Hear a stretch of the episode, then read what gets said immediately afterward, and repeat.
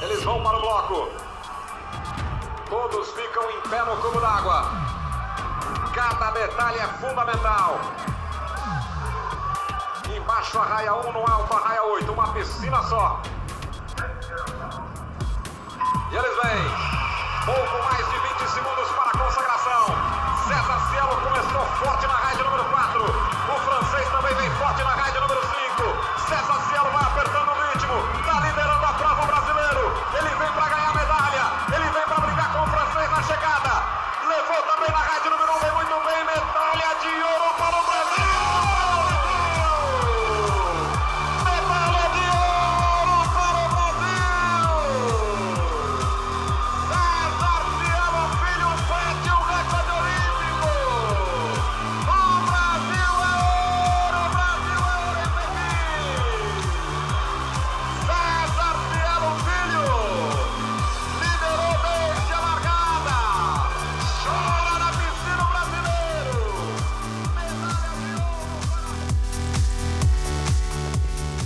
Bom dia, boa tarde, boa noite, meus ouvintes. Com vocês novamente o professor Juliano Magalhães Guedes, do curso de Educação Física do Unilavras. No podcast de hoje falaremos sobre o preparo dos atletas olímpicos para Tóquio 2020. Pois bem, como todos nós sabemos, os Jogos Olímpicos de Tóquio deveriam acontecer ano passado, em 2020. Porém, devido à pandemia, o maior evento esportivo do mundo foi adiado para esse ano, de 2021. Apesar desse adiamento, os Jogos Olímpicos e Paralímpicos seguem com o nome de Tóquio 2020.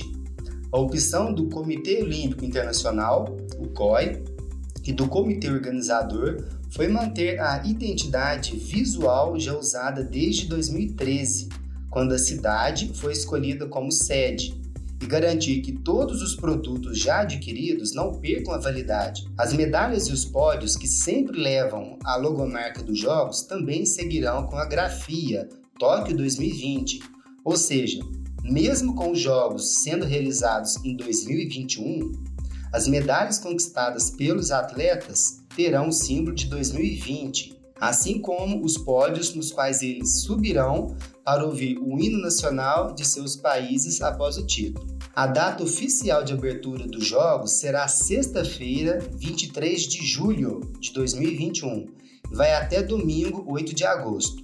Todas as modalidades esportivas serão transmitidas ao vivo, porém, não haverá nenhum público presente nos locais do espetáculo. Então, uma pergunta que muita gente está curiosa para saber a resposta é: como os atletas se prepararam em meio à pandemia? Será que eles, os atletas, realmente estarão prontos para competirem no auge de sua forma física ou não? Será que a pandemia afetou drasticamente o desempenho dos atletas?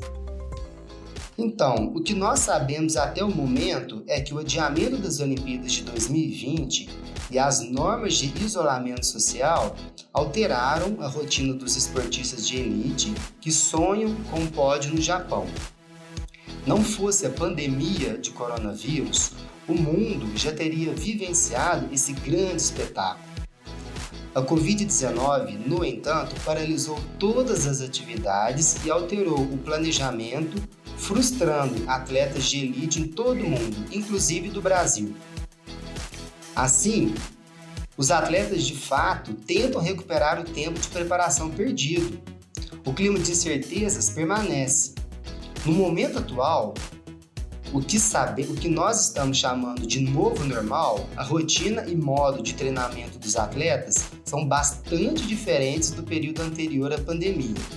Especificamente aqui no Brasil, a dificuldade foi e continua sendo ainda maior para os nossos atletas, pois o país foi um dos mais atingidos pela doença e um dos menos capazes de reagir com responsabilidade, o que aumentou o período de isolamento e, consequentemente, o tempo disponível para preparação e treinamento. Assim, no início do segundo semestre de 2020, o Comitê Olímpico do Brasil, o COB, iniciou dois movimentos de retomada. A primeira fase, conhecida como Missão Europa, levou 238 atletas brasileiros de 24 modalidades para um período de treinos no exterior. E aqui no país teve a reabertura do Centro de Treinamento Time Brasil, do Parque Aquático Maria Lenk, no Rio. O objetivo do Missão Europa, obviamente, foi dar suporte na retomada de treinos de atletas classificados e com potencial para garantir vaga em Tóquio. Já no Brasil, o Centro de Treinamento Time Brasil, em meia pandemia, abriu as portas no segundo semestre de 2020 a 40 atletas, além de treinadores, equipes multidisciplinares e funcionários do COB, todos testados previamente para minimizar os riscos de contaminação. Assim, a atleta campeã mundial de maratonas aquáticas, Ana Marcela Cunha, depois de ter ficado dois meses parada, disse o seguinte ao, ao site do COB, abre aspas, é um momento bom para retornar a treinar e a cabeça continua com o mesmo objetivo. A sensação é de começar tudo de novo, em busca de um sonho. Espero que agora a gente possa voltar com tudo, todos os dias treinando. Fecha aspas. Desde o ano passado e ainda esse ano, obviamente, o COB também deu apoio a atletas residentes em locais em que a pandemia está sob controle, como Thiago Braz, campeão olímpico do salto com vara, e Lucas Soares do salto triplo, na Espanha, entre outros. Os esportes coletivos de contato, como as lutas, definitivamente foram os mais afetados pela pandemia por causa da falta de entrosamento, ritmo de jogo, contato com os, contato com os adversários. Então, assim, com a flexibilização das medidas de isolamento, os esportes individuais e os locais para prática esportiva individual, com restrição de número de pessoas no local, voltaram mais cedo que os esportes coletivos e as lutas, que necessitam de contato ou maior número de praticantes para o desenvolvimento do jogo. Então, as nações que conseguiram controlar a pandemia mais rapidamente, os esportes coletivos e de contato voltaram mais cedo. E isso, meus ouvintes, é determinante para o sucesso do time. É mais tempo jogando, de preparo, de ritmo e mais tempo para correção dos erros. Por isso que eu volto a falar, os esportes coletivos e de contato no Brasil, particularmente, foram muito afetados. Os atletas ficaram muito tempo parados em 2020. Fizeram o possível para manter o condicionamento físico em casa, fazendo atividades individuais, cuidaram do corpo, da alimentação. Quem estava lesionado teve tempo para se recuperar da lesão.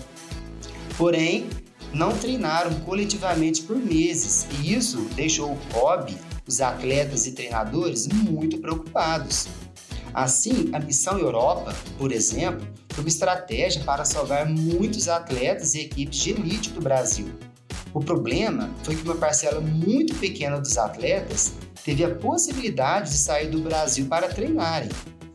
Muitas potencialidades não tiveram a mesma oportunidade nós sabemos que nas Olimpíadas sempre tem aquele atleta ou equipe que não estão entre os favoritos, vai lá e ganha uma medalha. Então, o quanto esses talentos esportivos saíram perdendo por terem ficado muito tempo sem treinar, sem apoio, nós não sabemos. Essa é uma questão que será respondida quando os Jogos Olímpicos acontecerem.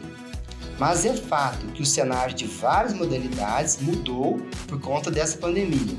Afinal, tem países que voltaram com os treinamentos de seus atletas de alto rendimento antes de outros, e isso pode fazer muita diferença. De acordo com Marco Laporta, que é chefe da missão Tóquio 2020 e vice-presidente do COB, os desafios para Tóquio serão muitos. A cultura, o fuso horário, a gastronomia, a distância, mas tudo já foi testado novas experiências serão vividas antes dos Jogos, para que possamos oferecer as melhores condições para que nossos atletas se preocupem apenas com desempenho esportivo. Segundo os dirigentes do COB, os atletas chegarão em Tóquio 12 a 14 dias antes do início de seus esportes. Esse é o período de aclimatação. Além dos atletas, toda a equipe multiprofissional irá se deslocar para a cidade sede nesse período. Médicos, fisioterapeutas, nutricionistas, psicólogos, treinadores, massagistas, enfim, todos envolvidos na equipe dos atletas. Então, pessoal, a expectativa para as Olimpíadas de Tóquio são enormes. Ainda mais que o Brasil alcançou sua melhor participação olímpica na última edição, na Rio 2016, com sete medalhas de ouro, seis de prata e seis de bronze, totalizando 19 medalhas e ficando na 13ª colocação geral. Mesmo com toda essa situação, eu ainda mantenho a esperança de acreditar nos brasileiros com mais chances de medalhas nas Olimpíadas. Segue aí a minha lista pessoal que eu elaborei com muito carinho e esperança. O surf masculino é uma modalidade inédita nos Jogos Olímpicos. Pelo time Brasil, os representantes carregam muita expectativa por um motivo muito simples. Brigam ano a ano no circuito mundial de surf e têm todas as condições de chegar ao pódio. É assim com Ítalo Ferreira, atual campeão do mundo, e com Gabriel Medina, o surfista mais badalado do país. Já no skate feminino, outra modalidade inédita nos Jogos Olímpicos, pelo time Brasil nós temos a Pamela Rosa, Raíssa Leal e a Letícia Buffoni. A Pamela, por exemplo, é líder do ranking e atual campeã mundial na categoria Street, atleta vive a sua melhor fase da carreira. É difícil não imaginá-la é, no, pódio em no pódio em Tóquio. Na vela, a dupla Martino Grael, Caena Kunze é a esperança de medalha para o Brasil. Líderes do ranking mundial nas suas categorias, as atletas brasileiras já deram uma demonstração do que pode vir no Japão. Elas venceram o evento teste do COI realizado no próprio país da Olimpíada, que reuniu as melhores duplas do planeta justamente no local que será palco para a modalidade a partir de 23 de julho. Impossível também não imaginar medalhas no vôlei, tanto no vôlei de quadra quanto no vôlei de dupla de areia. O vôlei masculino, por exemplo, é uma potência mundial no esporte coletivo de quadra. O Brasil é só orgulho com o time masculino, que coleciona conquistas nas últimas, que colecionou conquistas nas últimas edições dos Jogos Olímpicos. Faturou o ouro em Atenas 2004 e Rio 2016, além de prata em Pequim 2008 e Londres 2012. Ou seja, a seleção brasileira ainda não sabe o que é ficar de fora da final olímpica nesse século. Na canoagem, um dos talentos inesperados que surgiram recentemente no Brasil foi Isaquias Queiroz, hoje um dos principais nomes da delegação em Tóquio. O canoísta campeão mundial dos mil metros mostra regularidade e uma alta presença no pódio, o que gera bastante expectativa. Além do título de 2019, foi bronze nos mundiais de 2017 e 2018 e levou a prata na disputa em casa, na Rio 2016.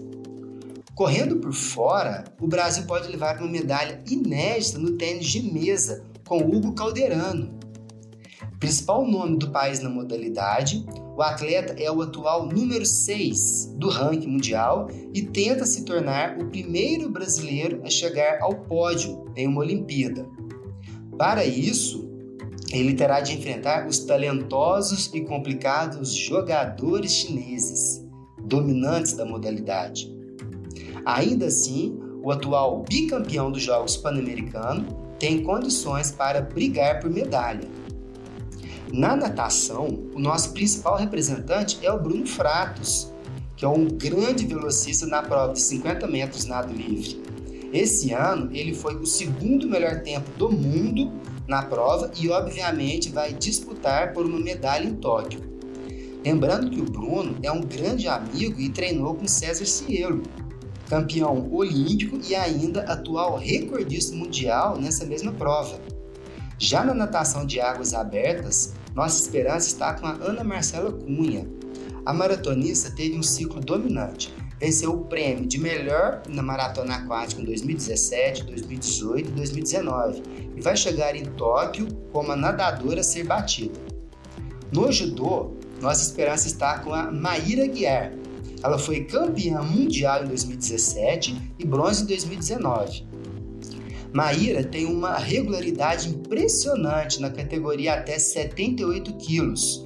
E isso não vem de hoje. Seus dois bronzes em Londres e Rio não deixam mentir. Com certeza, o desejo de Maíra é chegar em primeiro lugar no pódio. Já a boxeadora Bia Ferreira tem feito um ciclo irretocável, com pouquíssimas derrotas e um título pan-americano e mundial na bagagem. Ela é lutadora a ser batida em sua categoria até 60 quilos.